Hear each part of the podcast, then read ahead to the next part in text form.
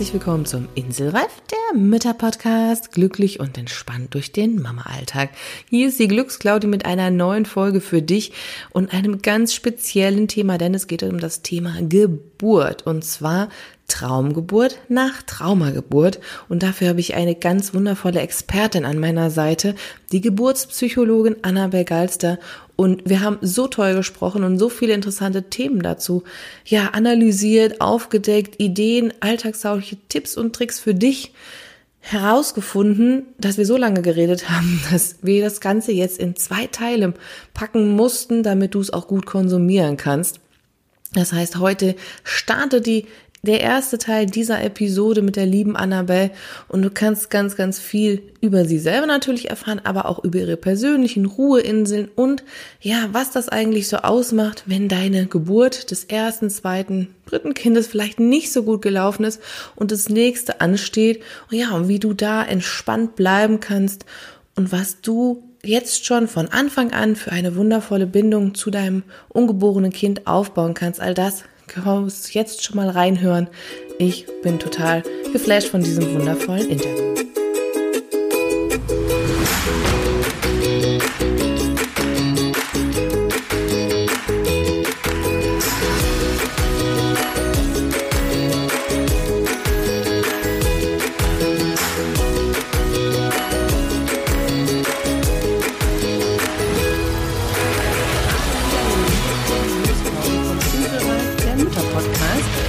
Habe heute einen ganz, ganz wundervollen Gast hier bei mir zur Seite und ich freue mich riesig, denn es ist die liebe Annabel Geilster und sie ist selber Mama von vier Kindern, also erstmal dafür Chapeau, äh, Psychologin und Heilpraktikerin für Psychotherapie mit dem Schwerpunkt Pränatalpsychologie. Das ist vielleicht am Anfang so ein Wort, wo vielleicht nicht jeder sich so mit auskennt, aber es geht wirklich darum, um die Beziehung von Anfang an von zwischen Mama und Kind, Papa natürlich auch, vor der Geburt, während der Geburt, nach der Geburt, also alles, was so da zusammengehört. Und du hast mit deinem Mann ja auch ganz äh, ein, etwas gegründet, verschiedene Angebote mittlerweile für Familien, für ähm, die bindungsorientierte äh, Begleitung von Kindern, aber vor allen Dingen ist dein Schwerpunkt halt die Geburtspsychologie. Und ich glaube, es gibt in Deutschland unheimlich viele Frauen, die viel, viel Drama auch während der Geburt erlebt haben oder sich vielleicht die Geburt anders gewünscht hätten und dann, ja, wenn dann nächstes Kind kommt, vielleicht doch voller Sorge sind. Und du hast dich diesem Thema auch verschrieben und darum soll es auch in dieser Folge heute gehen, nämlich um das Thema Traumgeburt nach Traumageburt. Denn du bist auch Bestseller-Autorin und hast genau zu diesem Thema ein Buch geschrieben, was ich genial finde. Und es unterstützt einfach wirklich genau in diesem Prozess, ja, es ist möglich, auch danach noch entspannt in eine Geburt zu gehen und halt damit auch ein glücklicheres und entspannteres Familienleben wieder zu gestalten.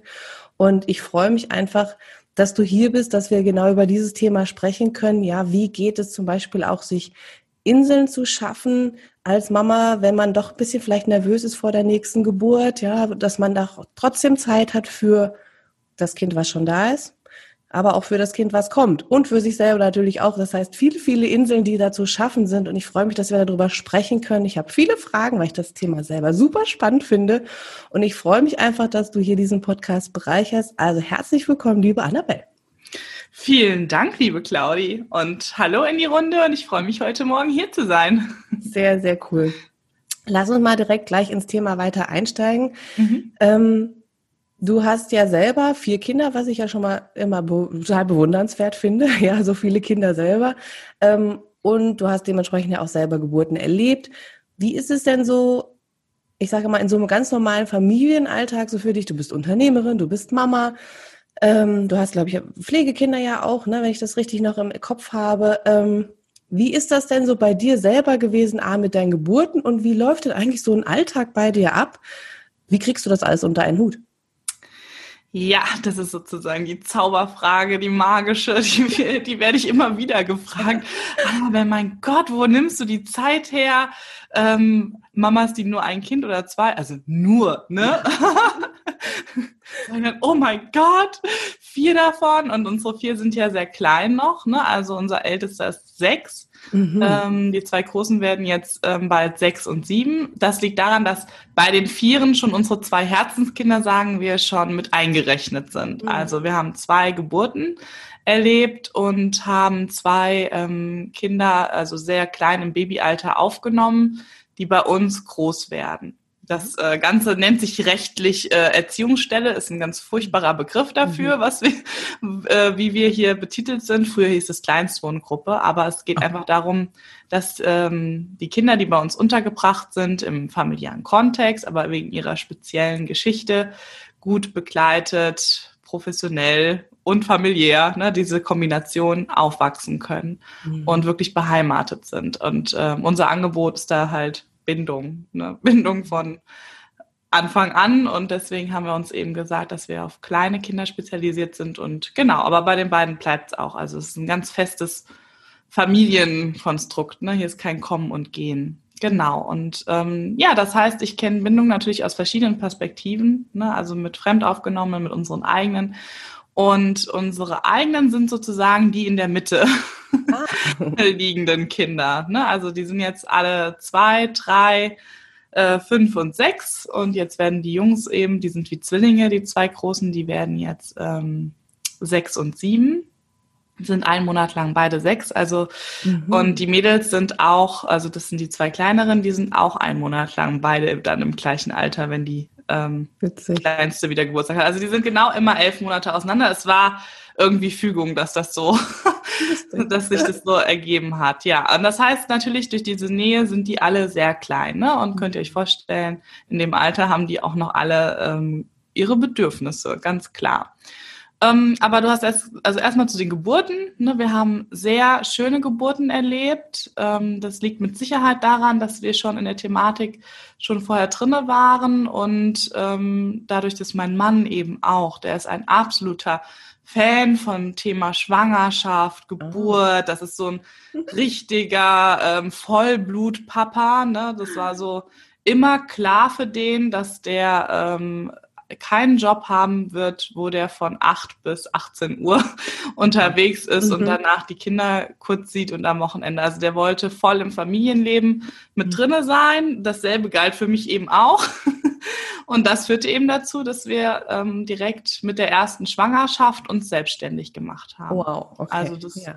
Ich, wir waren schwanger, ähm, genau, 2014. Das war noch, da war ich noch im letzten Semester meines Master-Abschlusses. Ähm, ich hatte super tolle Professoren, die haben noch ähm, mich fünf Tage vor Geburt noch schnell, die haben zwei Tage gebraucht für die äh, Masterarbeit zu korrigieren, Ui. damit wir noch schnell die Prüfung machen konnten, bevor die Geburt dann Respekt, tatsächlich ey, war. Ja.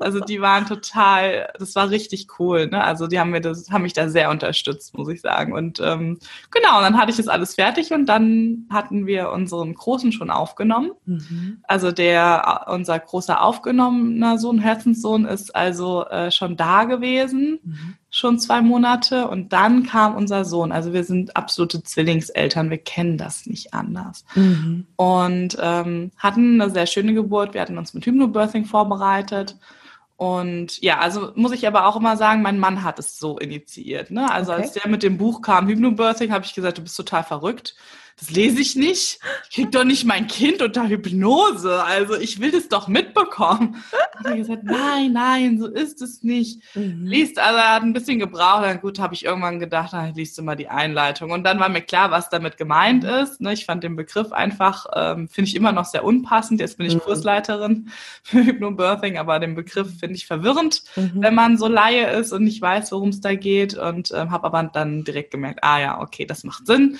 dann habe ich gesagt, ja, okay okay, genau das will ich. Ich habe mir noch die Videos, ne, gibt es ja schöne Traumgeburt-Videos im Netz. Habe ich gesagt, das will ich auch.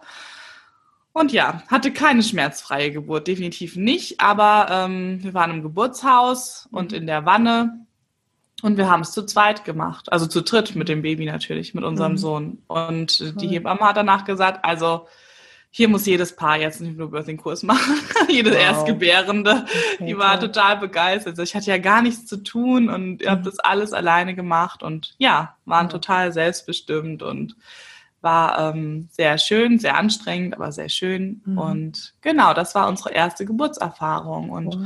da haben wir natürlich, sind wir da voll in dieses Thema eingestiegen. Und danach war total klar, dass wir auf jeden Fall in dem Bereich arbeiten werden. Wie war da noch nicht so klar. Ne? Ich habe mhm. damals noch gedacht, vielleicht werde ich Babytherapeutin. Mhm. Also es gab dann so verschiedene Richtungen. Genau. Und habe mich dann aber auf den Weg gemacht. Ich habe dann die emotionelle Erste Hilfe oh mhm. Ausbildung ähm, gestartet, das erste Jahr. Ich wurde eben Hypnobirthing-Kursleiterin. Also immer so das, was so ging halt, ne, mhm. mit zwei Klar. kleinen Kindern. Ich wollte gerade sagen, da war ja noch was anderes zu tun, ne? Genau. Und ich sage immer, das ging halt auch oder geht bei uns auch alles nur, weil wir eben das zu zweit machen. Ne? Also mhm. auch so Termine wie jetzt, wenn ich Interviews gebe, das hatte ich jetzt in letzter Zeit häufiger, dann ähm, ja, ist mein Mann hat dann die zwei großen, bringt die in den mhm. Kindergarten und hat dann die zwei Mädchen. Und Toll. wenn ich dann fertig bin, dann ist erstmal Mittagessen, Familienzeit und dann hat er vielleicht noch mal einen Termin. Mhm. Ne? Also so wechseln wir das ab. Super, ja, und das, das ist ja wie so ein, so ein Traumbild von Familie, wo wahrscheinlich viele Mütter jetzt auch sagen, wow, das hätte ich vielleicht auch gerne, dass ich so die Unterstützung habe. Ist ja leider nicht in jeder Familie so, aber toll, dass es bei euch so Hand in Hand geht. So soll es ja auch eigentlich sein, ne? Ja, also das hören wir ganz häufig so, oh, da hast du aber Glück oder ihr habt ja Glück, so in Corona-Zeit, ne? Ihr habt ja mhm. Glück, ihr müsst ja nirgendwo hin. Dann sagen wir immer, nee, also wir haben kein Glück, wir haben uns das genau so, wir wussten, ich meine, wir sind auch schon echt lange zusammen, ne? Also wir sind jetzt mhm. schon seit 15 Jahren zusammen, seit der neunten Klasse. Und wir wussten, dass wir das so Toll. wollen. Ne? Also wir haben das genau so geplant, als die Frage war, wie können wir uns selbstständig machen, wie können wir Familie und mhm. Ähm, vereinbaren. Ähm, und das Konzept Erziehungsstelle, wie das eben heißt, kannten wir eben durch meine Mutter. Also ich bin da so mhm. mit reingewachsen. Die hat auch eine geleitet ähm, seit meiner Jugend. Und ähm, ja, haben dann gesagt, okay, ja, es ist eigentlich ein guter Weg, ähm, das zu tun, was man liebt und ähm, trotzdem abgesichert zu sein und so weiter, ne? Und für die mhm. Familie da zu sein. Ja, und unsere zweite Geburt, die war ja dann der absolute, nochmal so ein Höhepunkt. Wir haben uns ja dann, also dann kam Sven wieder, ne, so, also er war auf irgendeinem Fachtag äh, der, der ISPPM, da ist er ja Geschäftsstelle jetzt schon seit Jahren. Ne, das ist die ähm, internationale Gesellschaft für prä- und perinatale Psychologie und. Medizin, also mit den ganzen Fach, ja, mit den ganzen Fachleuten halt in diesem Bereich, also mhm. den ganzen Kolleginnen und Kollegen, die so arbeiten wie wir und war wieder auf irgendeiner Fachtagung mit dabei und kam wieder und sagte, also wir müssen unbedingt Haptonomie machen. Mhm ich sag, was ist Haptonomie? Haptonomie, habe versucht, es zu googeln. Das mhm. findet man eigentlich nichts drüber. Sagt er, ja, aber da war der Dr. Jalali aus Düsseldorf und da müssen wir hin. Ah ja, mhm. ist ja nur anderthalb Stunden entfernt, ne? Mit mhm. zwei kleinen Kindern, gar kein, kein Problem. Thema. Acht Termine. und gesagt, okay, na gut, wenn du sagst, dass es so toll ist, wird es wohl so sein. Und ähm, dann haben wir eben uns haptonomisch begleiten lassen. Und ich bin in Bindungsanalyse gegangen, da hatte ich einfach Lust drauf. Das ähm, mhm. war mir ganz klar, dass ich das in der nächsten Schwangerschaft ausprobieren werde. Also ich habe die Schwangerschaft natürlich auch genutzt, mhm. um das einfach ähm, zu genießen und zu testen, wie das so, äh, ja, wie das auf einen wirkt. Und da hatten wir tatsächlich dann unsere ungeplante Alleingeburt. Sven, ich und unsere kleine Tochter. Respekt. Ja. Und das war wirklich, also das war so äh, im Wohnzimmer und äh, ich habe gesagt, ich weiß gar nicht, sind das Presswehen? Und Sven, ja, mhm. ja machst du ganz toll, atme ja. einfach weiter. Ich sehe das Köpfchen. Ja, genau. Oh, wow. Nee, nicht zu schnell. Atme ganz ruhig.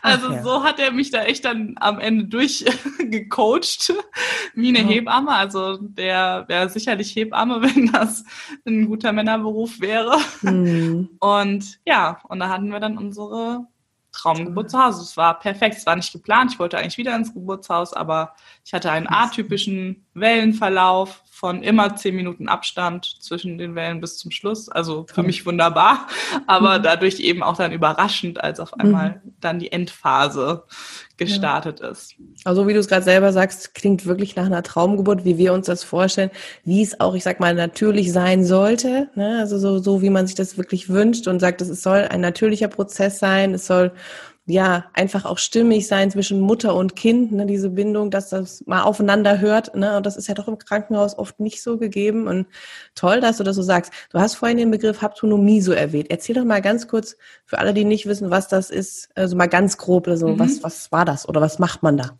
Genau, ich versuche das mal, weil Haptonomie, mhm. also Haptonomie ist übersetzt die Lehre der Berührung. Mhm. Und es geht aber dabei nicht nur um die Berührung Haut auf Haut, mhm. sondern es geht immer dabei auch um diese innere Berührtheit. Mhm. Und äh, das ist entwickelt worden vom Franz Feldmann. Es gibt auch ein Institut in Frankreich. Man kann dazu Fachbücher auf Französisch lesen, was für mich absolut äh, kein Problem. Also man muss nicht alles können, sage ich immer. Und ähm, der Dr. Jalali ist sozusagen, sozusagen so der Guru in Deutschland, ne? So der Mensch, der das hier in Deutschland so weitergetragen hat. Der ist jetzt auch schon was älter, der ist ein Gynäkologe, das ist halt das Spannende bei dem. Mhm. Und ähm, der hat unglaublich viele Jahre ähm, Geburten in einer Privatklinik haptonomisch begleitet. Mhm. Und das ist halt so eine Koryphäe. Ne? Da sind früher die Frauen, die haben sich Ferienwohnungen genommen, weil die von weiter, von überall hergekommen Echt? sind, um bei dem gebären zu können, weil der alles an Risikogruppen begleitet hat. Mhm. Der hat äh, Beckenendlagegeburten, der hat äh, nach Kaiserschnitt, also alles Mögliche hat er genommen, was in einer normalen Klinik ähm, einfach ein Kaiserschnitt geworden wäre, per se. Mhm. Und genau, und der hat eine super Statistik damit geschafft. Und das geht halt darum, dass das Paar, also ähm, der Vater und die Mutter, in der Schwangerschaft äh, möglichst täglich, mit zwei kleinen Kindern macht man das dann so häufig wie möglich, mhm, mhm. ähm, so bestimmte Übungen. Wenn ich jetzt Übungen sage und er hört das, dann wird er sich aufregen, weil Haptonomie ist keine Übung, sondern das ist ja ne, so mit dem inneren Gefühl und so. Aber um das halt zu erklären, sage ich jetzt Übungen mhm. dazu. Ähm, wo der Papa lernt, das Baby wirklich in seinen Händen in der Gebärmutter zu schaukeln. Ne? Mhm. Und das hat aber so einen bestimmten Ablauf. Also erst wird die Mama entspannt, man ist immer in so einer liegenden, aufrechten Position als Frau. Das macht man so ab der 21. Woche, damit auch überhaupt was da ist, was der Papa schaukeln kann. Und dann wird erstmal die Mama positioniert, die Beine ganz liebevoll auf eine bestimmte Weise. Dann wird die Mama ein bisschen mit dem Kind geschaukelt. Mhm. Und dann irgendwann wird das Kind vom Papa geschaukelt. Und dann kann er das irgendwann einladen, ne? Dann kann er das einladen in die rechte Hand, in die linke ah. Hand. Die Mutter macht das alles mit dem, mit der inneren Begleitung auch noch und äh, eine haptonomische Schwangere, die läuft auch immer mit einer Hand auf dem Bauch durch die Gegend. Also man ist wirklich immer in diesem Kontakt. Es geht halt ganz stark um diese Mutter-Kind-Bindung, ne? aber auch eben den Vater-Kind-Bindung.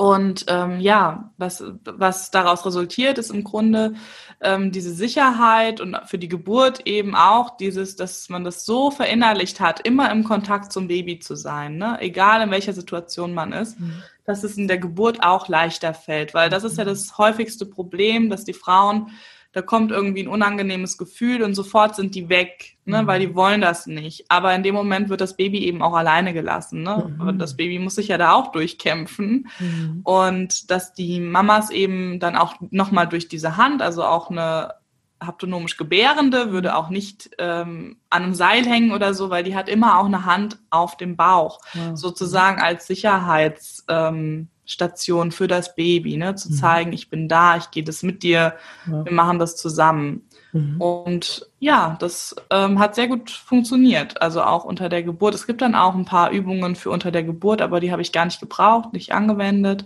mhm. ähm, die man dann aber hätte machen können, wenn die Wellen mir zu, wenn ich das Gefühl gehabt hätte, ich brauche da ähm, mhm. eine spe spezielle Entlastung sozusagen.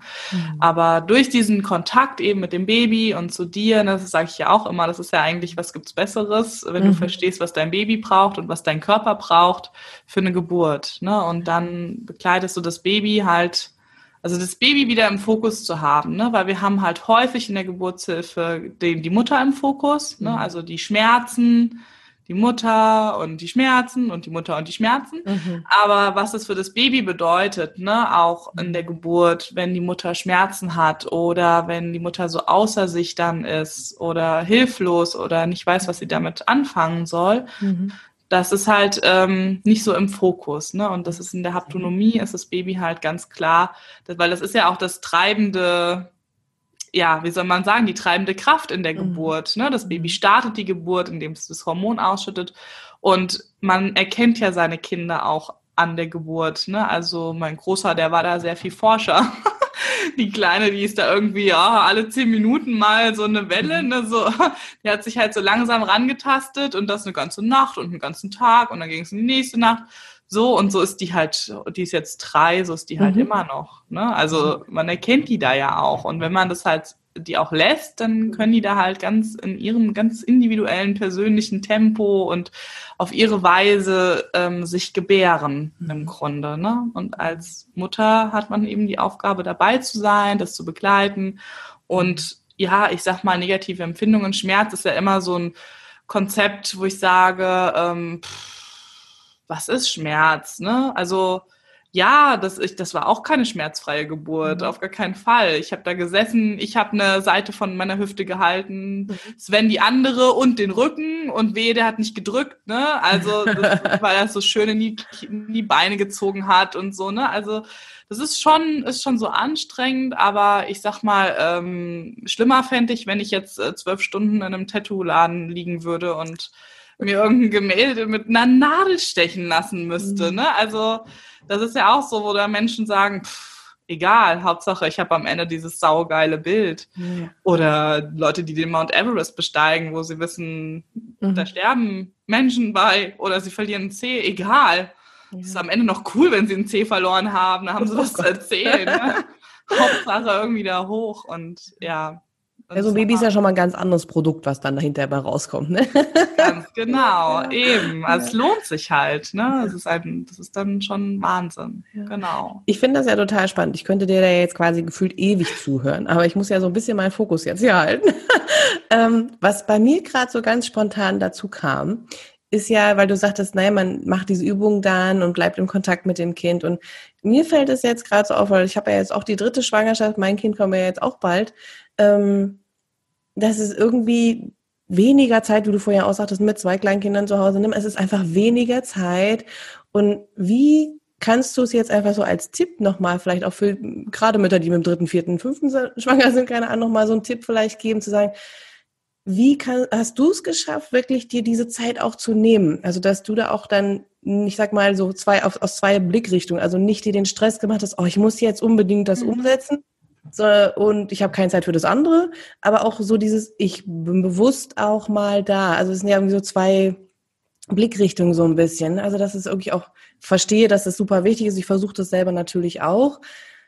Aber wie hast du es wirklich umgesetzt? Also hast du da gesagt, ich nehme mir da eine Zeit, ich habe mir einen Termin gesetzt oder wie hast du das wirklich umgesetzt? Das finde ich total spannend jetzt. Ähm, also was mir total gut geholfen hat, ist eben, dass ich mich habe begleiten lassen. Mhm. Ne? Also gerade, weil da zwei kleine Kinder sind, weil da war halt klar, ich fahre jetzt zu meiner Bindungsanalyse mhm. ne? und da habe ich dann die Stunde.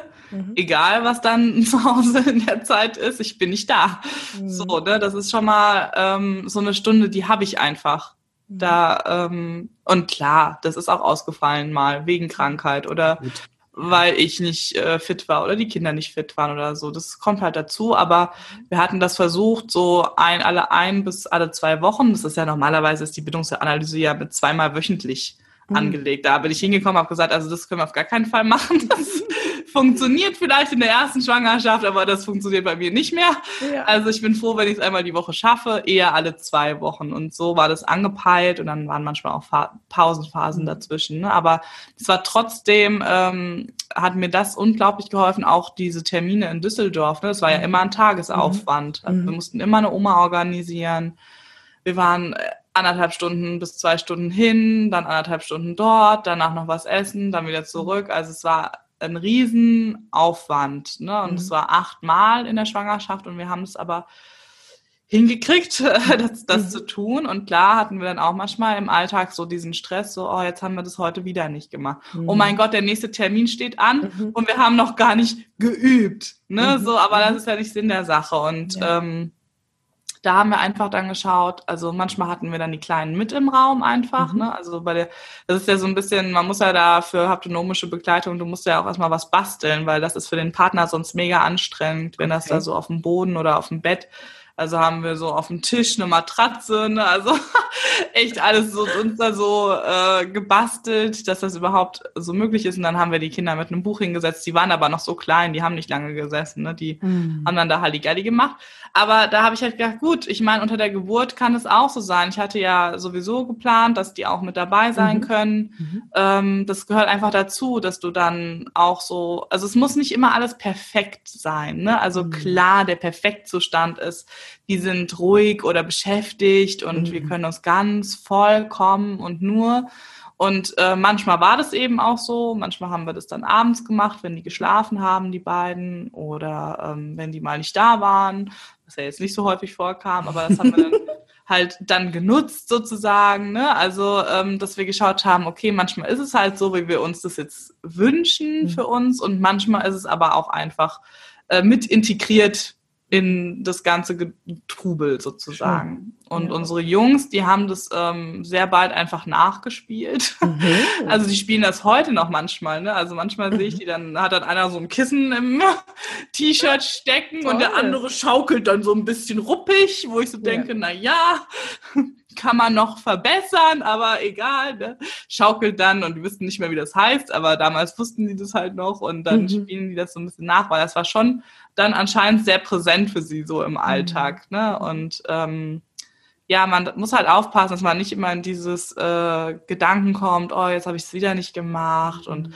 weil das ist ja nicht, also, ne, dadurch heißt das nicht, dass die Geburt schlechter wird. Nur weil ich das, also, klar, Dr. Jalali sagt, das machen Sie bitte täglich. Mhm. Täglich 20 Minuten, dann die Mama noch äh, zudecken und eine halbe Stunde alleine mit dem Baby. Ja, und manchmal ist das halt dann nur 10 Minuten oder eine Viertelstunde. Mhm. Also, Hauptsache, ähm, das tut, es soll ja gut tun, ne? Und es ist mhm. auch total schön gewesen, wenn wir es gemacht haben. Und ähm, aber auch, ich sag mal, das, das Baby im Bauch, das hat ja auch so seine Zeit, wo das vielleicht mhm. mal keine Lust hat. Mhm. Das gehört ja auch zur Bindung dazu, Grenzen zu akzeptieren. Und mhm. ähm, genauso ist es halt mit uns Erwachsenen auch. Also waren wir halt abends zu müde und dann haben wir das nicht mehr gemacht. Ja. Also wir waren nicht so die, die ähm, Termintypen. Ne? Das, das ist ja auch richtig. In so einem Alltag ne, ist man ja auch dann unvorhergesehene Sachen oder man, wie du sagst, keine Lust. Ne? Das ist ja auch völlig in Ordnung. Aber wenn ich so richtig ja. raushöre, dann ist es ja schon ein guter Anfang, selbst wenn man jetzt nicht da diese, bei dem Professor ist und so, einfach zu sagen, okay, hey, wenn du am Tag immer mal wieder die Hand und in, bewusst in dich auf den Bauch legst und bewusst in dich reinspürst, dann hat das ja auch so eine Verbindung verbindende ähm, Komponente. Und das schafft man ja auch. Also ich jetzt in meinem Alltag mit zwei Kindern kriege das trotzdem hin. Ja, ähm, und das ist ja eigentlich dann auch schon mal ein guter Anfang, oder? Ja, und man kann ja die Kleinen wunderbar integrieren. Ne? Du kannst ja sagen, komm, wir machen jetzt mal Kuschelzeit mhm. mit dem mhm. Baby und ähm, zum Beispiel mit unserem Großen in der ersten Schwangerschaft den habe ich immer zum Mittagsschlaf, habe ich mich einfach immer dazugelegt und dann die äh, Hypnobirthing Regenbogenentspannung angemacht. Ach schön, ja. Und dann sind wir meistens beide darüber eingeschlafen. Ah, ne? Sehr gut, ja. So, aber ich war ja schwanger, also durfte ich ja schön Mittagsschläfchen und so, ne? Also ja. ähm, da, das sage ich häufig den Frauen. Mach die äh, mhm. Meditationen oder die Entspannungsübungen, mach die doch zum Mittagsschlaf deines ja. Kindes oder integrier die dazu oder mach das mhm. abends, wenn du die abends ins Bett bringst oder Super. so, ne? Also Mhm. Weil das finden die meistens auch total schön. So, auch wenn die, das ist ja egal, was dann da so erzählt wird. Das ist ja einfach diese ruhige, beruhigende Stimme und dann ein bisschen Musik im Hintergrund. Mhm. Und ähm, ja, das finden die meistens auch sehr schön. So kann man das auch gut zusammenbringen. Das ist schön, weil das ist wieder diese Integration, ne, die uns beiden ja auch so am Herzen liegt, ne, diese Bindung und dass keiner ausgespart wird in dem Sinne und dass man das auch alles zusammen machen kann. Also dass nicht das eine, ich brauche mal Zeit für mich alleine aus, unbedingt heißt, wirklich ich muss es auch alleine machen, sondern ich kann das auch integrieren, so wie du es gerade total schön gesagt hast, zum Beispiel beim Einschlafen oder bei der Mittagspause. Und die Kinder lernen ja auch gleich einen ganz anderen Bezug irgendwie dann auch ähm, zur Meditation zum Beispiel, ne? oder zu diesen Ruhepausen, als wenn immer nur Action wäre. Ne? Das ist ja auch richtig, richtig toll. Ja, an dieser Stelle beende ich jetzt diesen Teil des Gespräches, damit du einfach alles in angenehmer Länge konsumieren kannst. Und in nur drei Tagen kannst du dir tatsächlich den zweiten Teil direkt anhören. Und darin erfährst du, wie du die Verbindung zu deinem ungeborenen Kind, aber natürlich auch zu deinem großen Kind auf besondere Art und Weise unterstützen kannst, ohne dich dafür selbst zu vergessen. Es geht also ganz grandios weiter und inspirierend wird es für dich sein. Von daher sei gespannt und hör dann auch direkt rein. Und wenn dir diese Folge natürlich genauso gefallen hat wie mir, dann freue ich mich, wenn du mir bei iTunes eine positive Bewertung hinterlässt oder diese Episode mit deinen Freunden teilst.